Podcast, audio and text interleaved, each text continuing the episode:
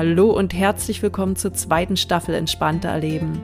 Ich bin Nadine, Entspannungstrainerin aus Dresden und möchte dir helfen, deine innere Ruhe wiederzufinden und dadurch deine Lebensqualität und die deines Umfeldes nachhaltig zu erhöhen.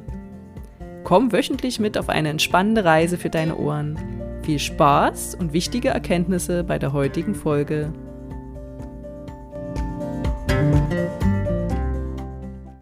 Hallo und herzlich willkommen zu einer neuen Folge Entspannter Erleben.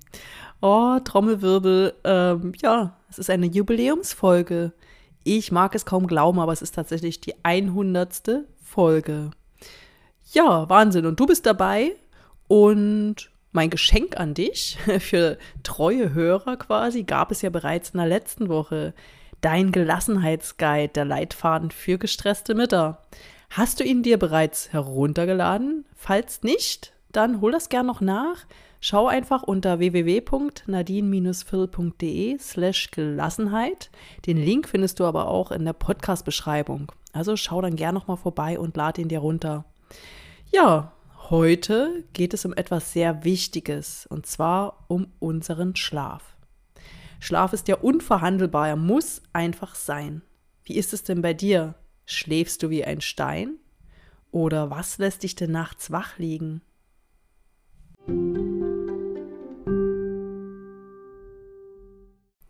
Ja, zunächst möchte ich mal ein bisschen aus dem Nähkästchen plaudern. Du weißt, das mache ich gern. Auch ich habe Phasen, in denen ich nicht so gut schlafen kann. Du fragst dich jetzt vielleicht, warum? Meine Gründe sind beispielsweise auch mal emotionaler Stress, ne, wenn so das Gedankenkarussell einfach nicht stillhält. Dann aber auch innerliche Aufregung, wenn es zum Beispiel neue Projekte gibt, die ich dann am liebsten im Kopf bereits durchplanen würde.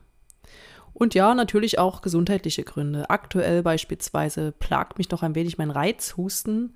Ja, oder auch mein Partner, der war vor kurzem erkältet. Und ja, was passiert dann, wenn die Nase zu ist? Korrekt. Es schnarcht neben mir.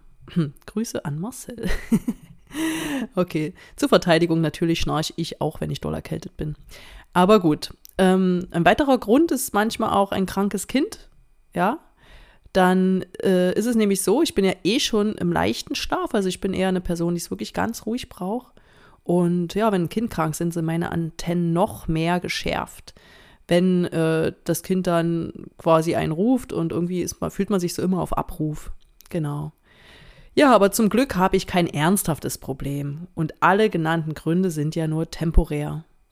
Wie ist es denn bei dir? Was lässt dich nachts wach liegen? Solltest du beispielsweise öfter im Gedankenkarussell feststecken, notiere dir doch gern an dieser Stelle äh, deine immer wiederkehrenden Gedanken und Themen. Wir sprechen nachher nochmal darüber. Also denk nochmal nach. Was geht dir so im Kopf rum, wenn du nicht schlafen kannst? Wichtig wäre nur, wenn du dauerhaft Schlafprobleme hast und du schon vieles zur Lösung ausprobiert hast und gar nichts helfen will, dann konsultiere auch bitte deinen Arzt. Ich bin äh, kein Arzt, ich bin keine Krankenschwester, ich habe keinen medizinischen Beruf, deswegen bei mir gibt es Impulse. Wenn du ernsthafte Probleme hast, geh bitte zum Arzt. Ja, denn ein dauerhaft schlechter Schlaf ist mehr als ungesund. Ähm, um das nochmal ein bisschen aufzurollen, was macht denn unser Körper eigentlich im Schlaf genau? Ja, großes Thema. Regeneration. Verletzungen können heilen über Nacht, da sich die Zellen, Gewebe und Organe beispielsweise regenerieren.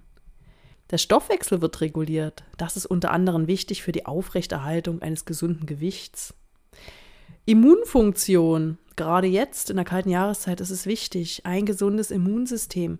Es werden Immunzellen produziert und freigesetzt. Weiterer Punkt, was passiert im Schlaf? Unser Gedächtnis. Informationen werden von Kurzzeit ins Langzeitgedächtnis transportiert. Außerdem findet die Hormonregulierung statt, zum Beispiel Wachstumshormone oder Hormone, die den Hunger und das Sättigungsgefühl regulieren, werden ausgeschüttet. Und natürlich, der Schlaf unterstützt lebenswichtige Funktionen, die maßgeblich zur ganzheitlichen Gesundheit beitragen.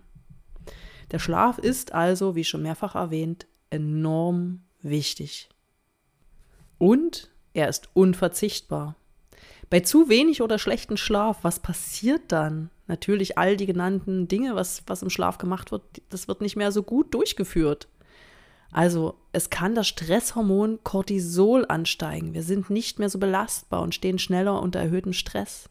Vielleicht kennst du das, wenn dein Geduldsfaden schneller reißt. Dein Gedächtnis, deine Aufmerksamkeit und Konzentration leiden.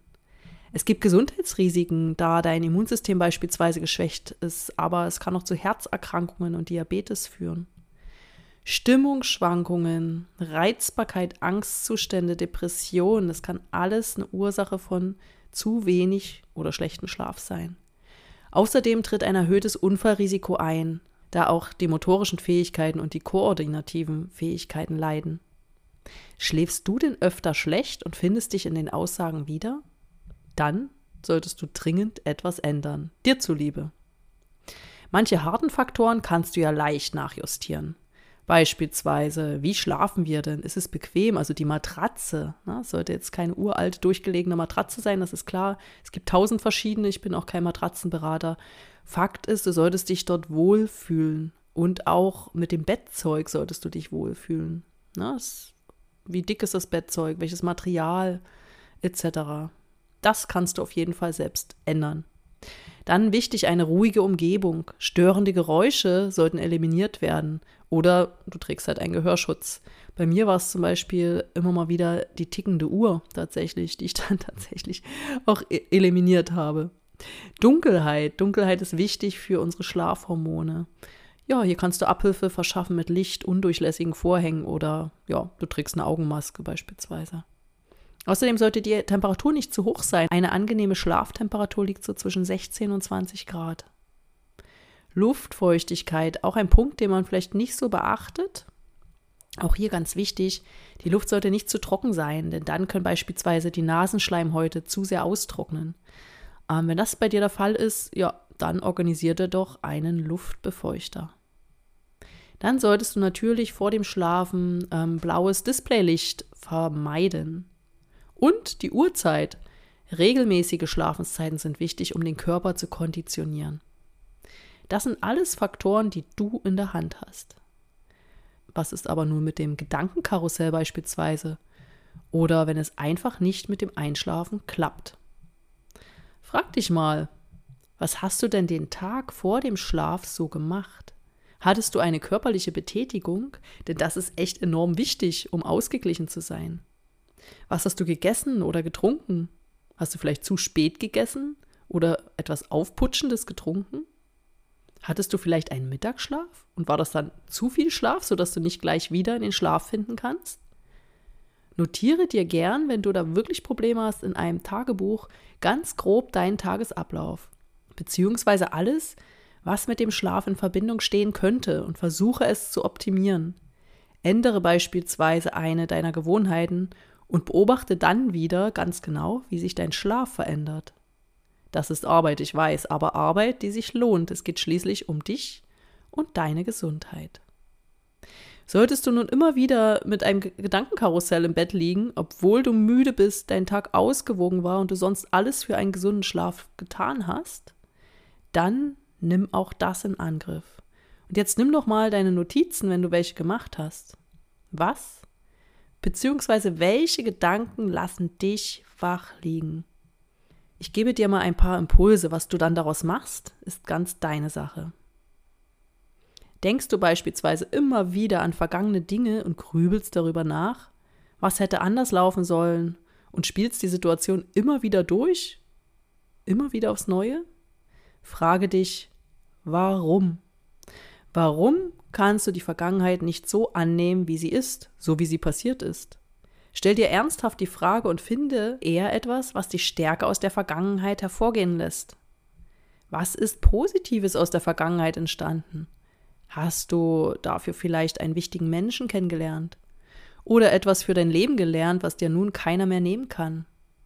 Versuche so das Gedankenkarussell zu durchbrechen. Lenke einfach deinen Fokus auf das Positive. Vielleicht braucht es auch eine Aussprache mit einer betreffenden Person. Laufe nicht weg und stell dich der Sache, dir zuliebe. Vielleicht kannst du auch jemanden nicht verzeihen. Schließe dennoch Frieden und vergebe. Nicht, weil du es in Ordnung findest, sondern damit du Frieden findest. Ich habe ja gesagt, dass ich dann gern mal abends über Zukünftiges nachdenke. Das möchte ich auch nicht ganz missen. Häufig kommen mir sogar richtig gute Ideen. Falls es dir auch so geht, dennoch ein Tipp. Nimm dir vor dem Schlafen Zeit, wichtige Dinge und Gedanken stützen aufzuschreiben. So muss sich dein Gehirn nicht länger damit nachts beschäftigen und du kannst besser abschalten. Ansonsten stell dir vor, du liegst gerade wach, willst aber schlafen. Konzentriere dich dann auf deine Atmung. Beobachte, wie dein Atem in dich hineinströmt. Und beim Ausatmen lässt du alle Gedanken, Sorgen und alles Belastende los. Mache so deinen Kopf frei, Atemzug für Atemzug. Alternativ kannst du dir auch vorstellen, wie bei jedem Atemzug in deinem Kopf mehr und mehr Nebel entsteht. So lange, bis du nichts mehr klar siehst und du dich in den Schlaf gleiten lassen kannst. Atemübungen helfen an dieser Stelle aber auch. Wenn du hierüber mehr wissen möchtest, schreib mir gern. Eventuell plane ich hier einen zukünftigen Minikurs. Schreib mir an info@nadine-phil.de.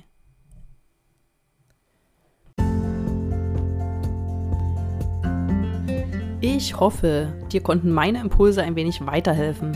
Schlaf ist nämlich enorm wichtig. Bitte vergiss das nicht. Wenn dir diese Folge gefallen hat, teile sie doch gern mit deinen Liebsten und bewerte sie bei Spotify oder Apple Podcast. Ich freue mich natürlich auch über eine Google-Bewertung. Wenn du den Gelassenheitsguide noch nicht heruntergeladen hast, hier nochmal der Link www.nadine-phil.de slash Gelassenheit. Ich danke dir wie verrückt fürs Zuhören. Das war die 100. Folge. Wir hören uns in der nächsten Woche zur 101. Folge.